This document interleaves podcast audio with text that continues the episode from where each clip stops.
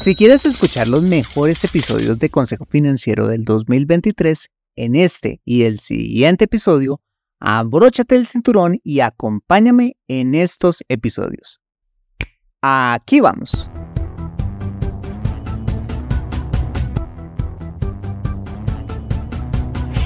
Bienvenido a Consejo Financiero, el podcast de finanzas personales donde aprenderás a manejar inteligentemente tu dinero, salir de deudas, tomar buenas decisiones financieras y alcanzar una prosperidad sólida y duradera.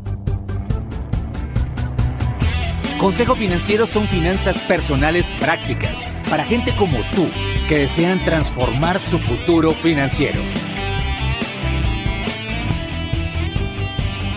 Bienvenido a bordo.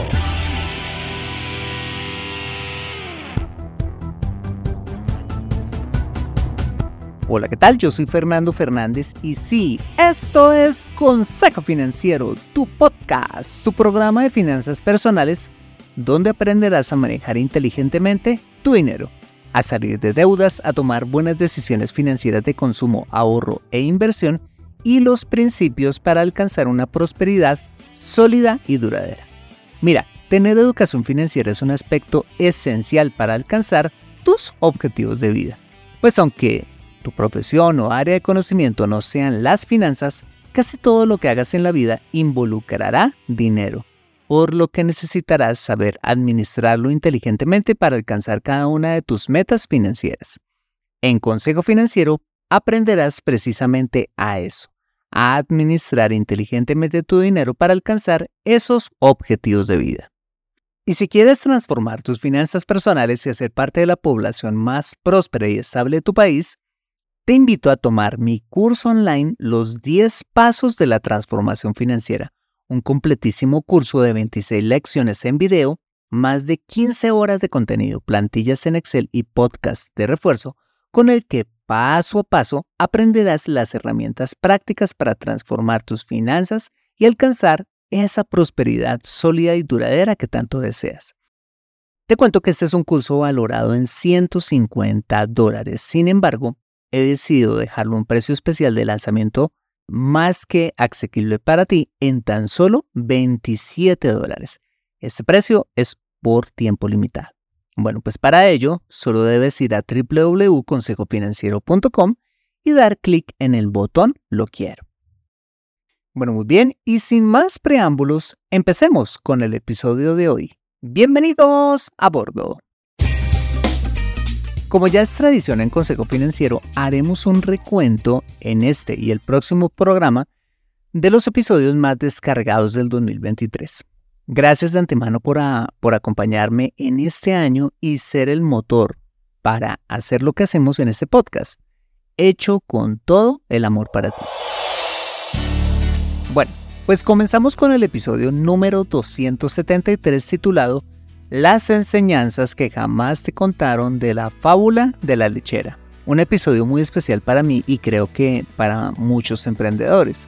Pues en este episodio descubrimos cosas muy positivas de esta conocida fábula. Sin más, escuchemos un segmento de este episodio. Here we go. No sé si yo sea el primer defensor de la protagonista de esta historia, es decir, la lechera, pero a continuación quiero destacar las principales enseñanzas positivas de esta fábula, que pueden ser muy valiosas para nuestra vida personal y financiera. Bueno, pues la primera valiosa lección que encuentro de esta historia es que, contrario a lo que todo el mundo interpreta, la lechera distaba mucho de ser tan solo una soñadora. Pues si te fijas con cuidado, el texto dice que había una vez una lechera que caminaba muy contenta hacia el mercado. Llevaba sobre su cabeza un cántaro de rica leche. Como lo podemos ver aquí, la lechera no era una chica ahí, echada debajo de un árbol, fantaseando, ni mirando por internet cómo ganar una fortuna invirtiendo en pirámides o en negocios absurdos que la harían rica de la noche a la mañana. No, era una mujer trabajadora de profesión lechera, quien no llevaba precisamente aire sobre su cabeza, sino efectivamente un cántaro de deliciosa leche que no obtuvo porque sí, sino producto de su trabajo y que no estaba sentada a la puerta de su casa a ver si alguien compraba su leche, sino que iba para dónde? Para el mercado. ¿Para qué? Para vender su producto. Seguramente un producto tan bueno que le daba la seguridad de que lo iba a vender a buen precio. Personalmente veo en la lechera no una inmadura soñadora, no, al contrario, yo veo una joven y prometedora emprendedora que tiene muchas cualidades que debe tener un emprendedor. Entusiasmo, seguridad en sí misma, un buen producto que ofrecer, proactividad y habilidad por las ventas. La segunda lección que encuentro de esta historia es que la lechera tenía un plan de negocios. sí tenía un plan de negocios. Ella aspiraba a crecer financieramente no sobre vagas ideas, sino que sabía exactamente eh, que con el producto de la venta de la leche se compraría unas gallinas y que las gallinas pondrían huevos y que de los huevos nacerían pollitos, los cuales vendería también y le darían el capital necesario para comprarse un cerdito y con este un ternero y así sucesivamente. Si hay algo que tenía claro la lechera en esta historia era cómo iba a lograr lo que quería. Si hubiese tenido que presentar su plan de negocio ante una entidad para conseguir financiación, seguramente le hubieran dado el dinero para su emprendimiento. Esto nos deja una lección grandísima como emprendedores y es la siguiente. Si queremos que nuestro negocio prospere, sea lo que sea de lo que se trate, debemos tener un plan detallado como el de nuestra protagonista, abarcando todas las áreas que comprende un negocio. El producto, el marketing, las ventas, la parte estratégica, la administrativa, la financiera, por mencionar tan solo algunas. Y esto nos lleva a una tercera enseñanza y es el principio de la reinversión entendido como el principio de invertir una parte o la totalidad de las utilidades de un negocio en el mismo negocio con el fin de qué? De adquirir nuevos activos que a su vez produzcan más dinero y por ende crecimiento y mayores utilidades. Fíjate que ella sabía que el crecimiento de su negocio se basaba en este principio, no en sacar las utilidades para gastárselas todas. No, sino en reinvertir las utilidades en el mismo negocio. Es increíble lo que esta historia nos enseña, pues si hay un error común entre muchos emprendedores es que hacen todo lo contrario, succionar las primeras utilidades que les da su negocio para darse la vida y no reinvertir nada en él. Resultado, negocios que no duran mucho. Si queremos que nuestros negocios crezcan, debemos aplicar el principio de la reinversión en nuestros emprendimientos. De hecho, Warren Buffett, el gran inversionista del que hemos hablado muchas veces en este programa, dice lo siguiente, si ganas dinero con una inversión, no cojas la utilidad y sal corriendo. No, al contrario, reinvierte. Si estudias su biografía, encontrarás que él hizo eso precisamente, reinvertir cuando era tan solo un adolescente y estaba comenzando. En ese entonces se asoció con un amigo e invirtieron en un par de máquinas de pinball.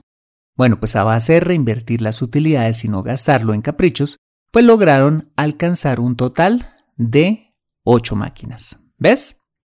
Moraleja, si tienes un negocio, por favor, reinvierte las utilidades, como aspiraba a hacerlo la lechera.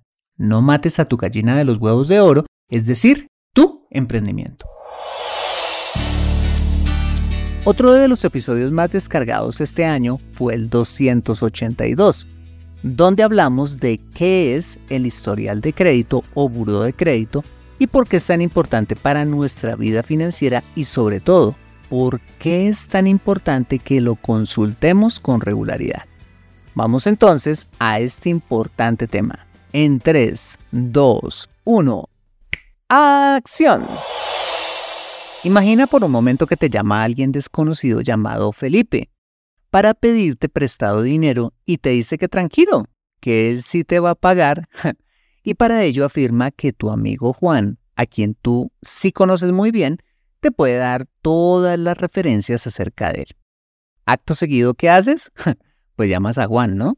Uno de tus mejores amigos y le preguntas por Felipe y efectivamente Juan te da un informe detallado de los hábitos de pago de Felipe, a quien conoce ya varios años, información que te servirá para finalmente prestarle o no a Felipe.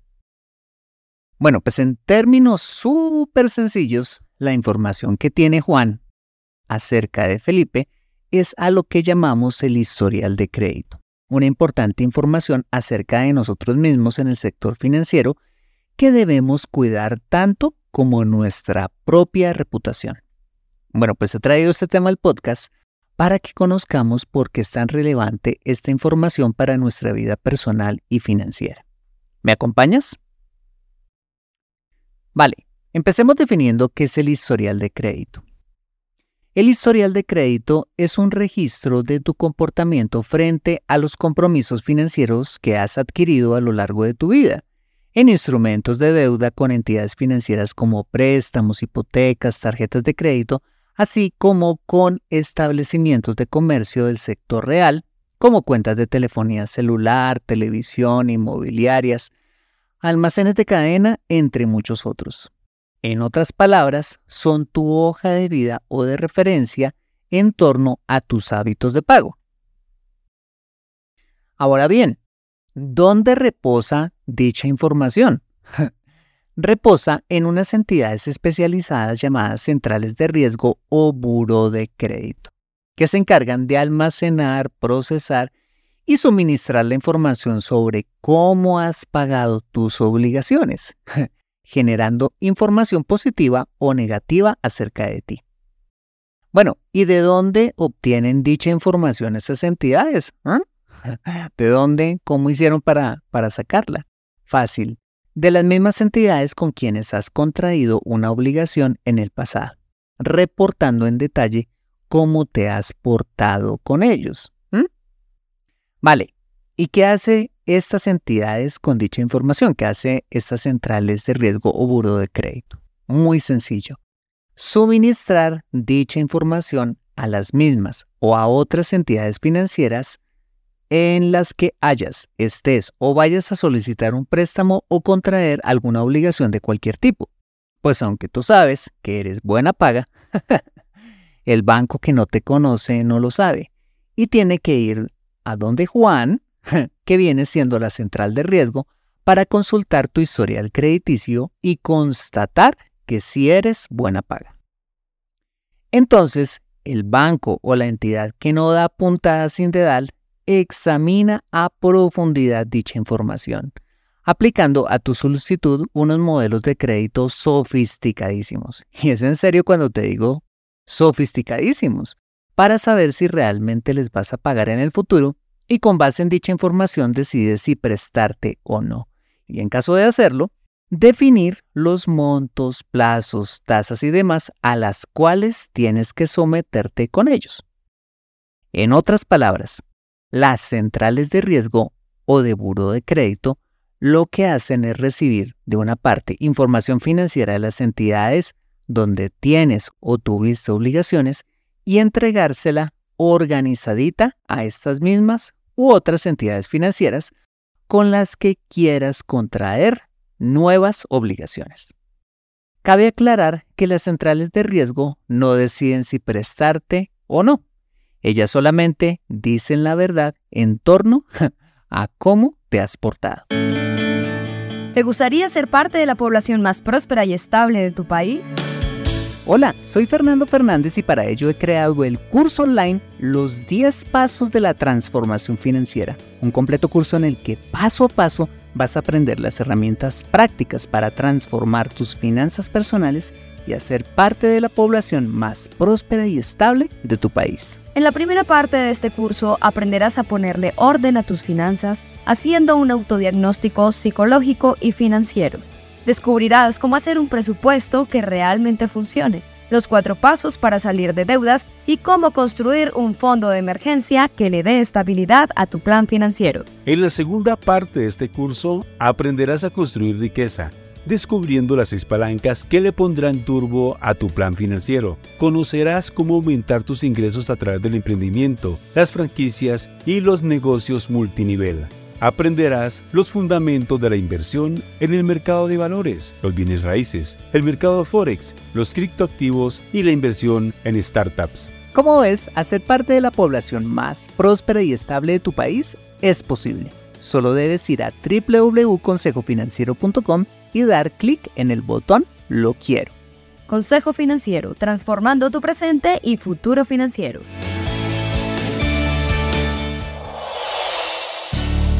Las emociones humanas son algo que afecta directamente nuestros hábitos financieros.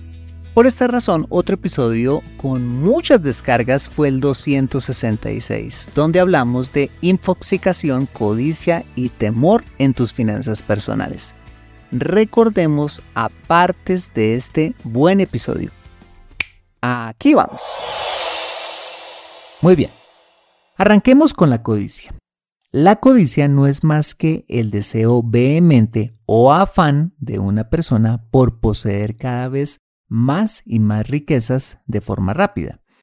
La codicia es una emoción que nos lleva a buscar riquezas donde quiera que nos las presenten, sea lo que sea que nos vendan, y el cultivo perfecto para encontrar esas milagrosas fuentes de riqueza vienen con la infoxicación, que abunda en Internet.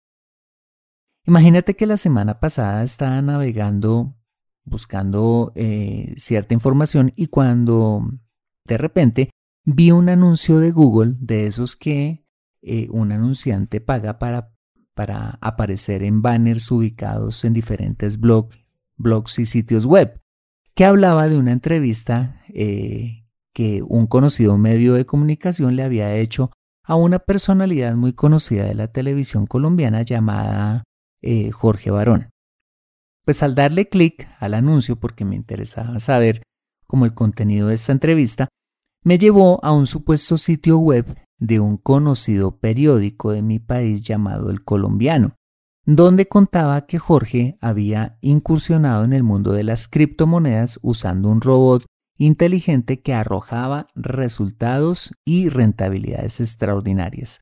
De hecho, ese era un artículo muy completo no solo con la supuesta entrevista, sino acompañado de fotos de millonarios que supuestamente también invertían con este robot, como Richard Branson y Bill Gates, acompañado por el testimonio de un montón de supuestos inversionistas que ya habían ganado miles de dólares con dicha alternativa, mostrando cheques y todo, y por supuesto con varios links que llevaban directamente a usar esta maravilla de robot.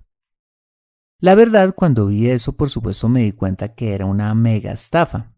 Pero lo que no podía creer es como un periódico tan serio como el colombiano hubiese publicado semejante cosa.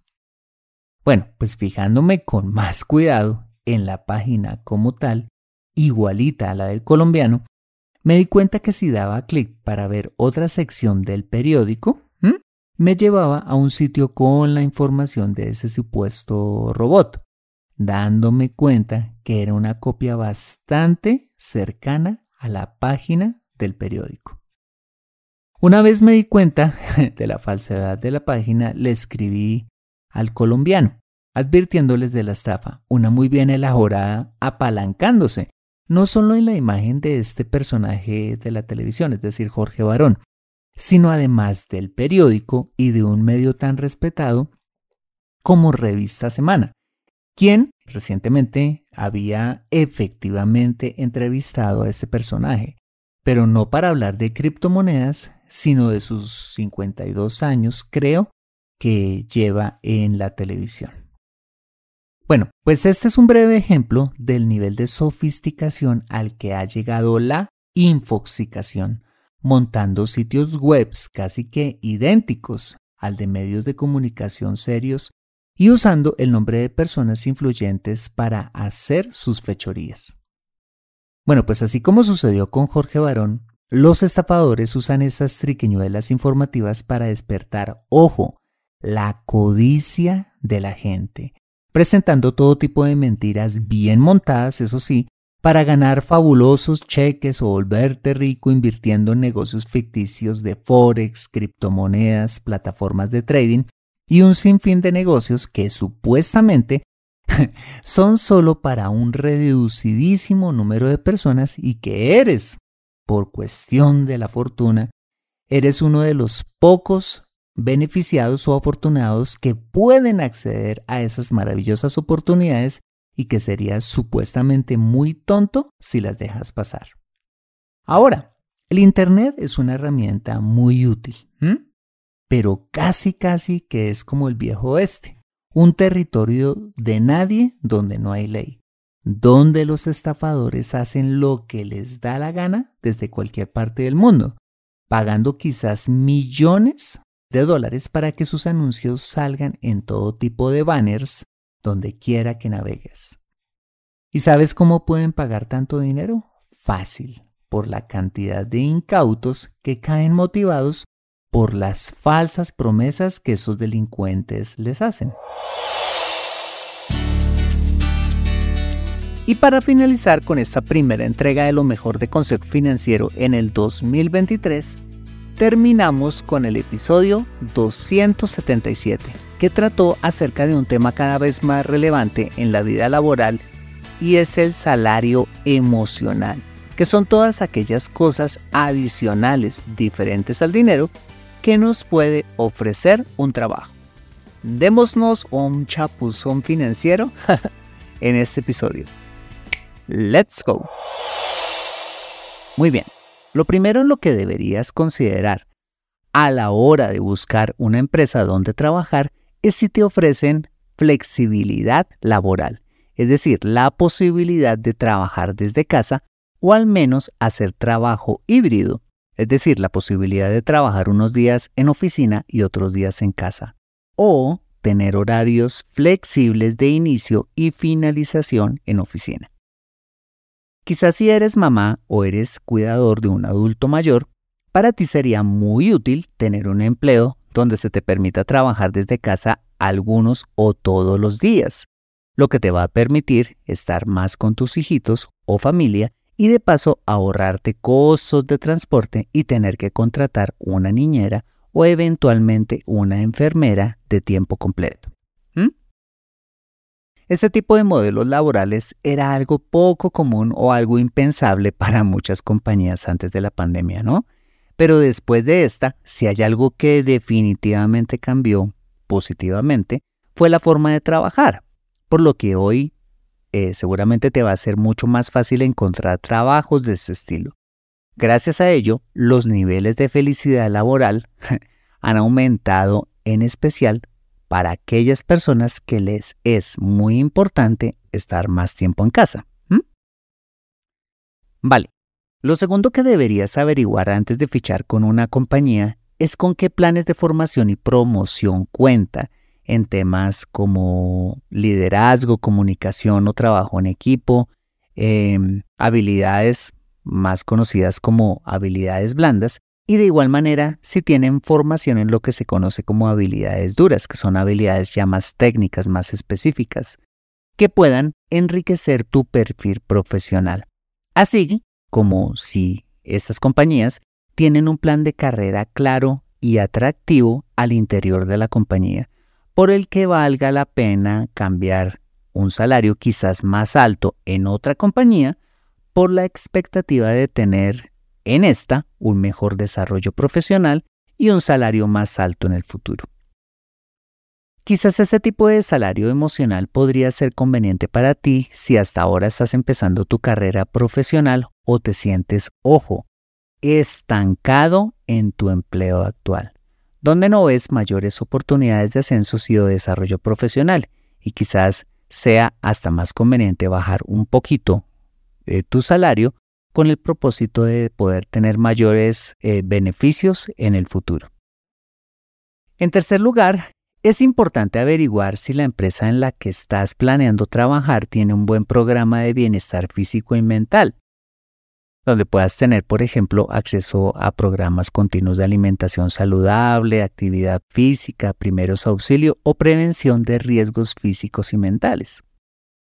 Algo que puede hablar muy bien de una empresa que ofrezca un buen salario emocional es la posibilidad de acceder sin costo, por ejemplo, a comedor, gimnasio, transporte, guardería, salas de juego o hasta servicios de spa con costos razonables, que podría llegar a sonar como algo lujoso, pero no, es algo que hoy en día es súper necesario en en todo tipo de entorno laboral y en general otros servicios de bienestar que puedan proporcionarte un mayor equilibrio entre vida personal y laboral y con ellos ahorros económicos considerables. Y finalmente, algo definitivo en lo que deberías pensar es si compartes la actividad social de la compañía, así como sus principios corporativos, que implica averiguar, por ejemplo, cómo es su ambiente laboral y las políticas de inclusión, que además de ser algo obligatorio por ley, debe ser una real prioridad para la empresa, incluyendo la inclusión sin importar tu raza, creencia u orientación sexual. No tiene sentido trabajar en una empresa cuyos principios riñan con los tuyos. Por ejemplo, si eres un convencido de lo ecológico o la vida saludable, sería incoherente trabajar para una compañía minera, una tabacalera o una fábrica de licores. Nunca te vas a sentir a gusto con el dinero que te estás ganando si lo que haces va en contra de lo que crees. Por esta razón, busca empresas cuya actividad y principios estén alineados con tus convicciones. Esta parte del salario emocional es definitiva, para que no solo proveas para tus finanzas, por supuesto, sino también para que trabajes feliz donde estés. Aprende a controlar tu dinero en Consejo Financiero. Bueno, muy bien, este ha sido el episodio número 298 de Consejo Financiero. Si te ha gustado este episodio, házmelo saber con una valiosísima reseña en la plataforma donde me escuches. Dicha reseña es de mucho valor para mí porque cuando te tomas el tiempo de escribirla, expresando tu opinión sincera, hace que el programa se posicione aún más y yo pueda llegar a muchas más personas. Asimismo, te invito a compartir este episodio a través de tus redes sociales como Instagram o WhatsApp con tus contactos, familia o amigos a quienes consideres les sea útil este episodio para su vida financiera y personal. Bueno, muy bien, yo soy Fernando Fernández, tu asesor financiero y anfitrión de este programa. En la edición de este podcast, José Luis Calderón. Muchas gracias por compartir tu tiempo conmigo, disfrutando de la ciudad sin tráfico, patinando en el Rockefeller Center, bronceándote en la playa o donde quiera que estés y recuerda. Consejo Financiero son finanzas personales prácticas para gente como tú que desean transformar su futuro financiero. Nos vemos, o mejor, nos escuchamos con más de Consejo Financiero el próximo lunes, primero de enero de 2024, a las 5 pm hora de Colombia o Perú, 6 pm hora de New York City. See you later.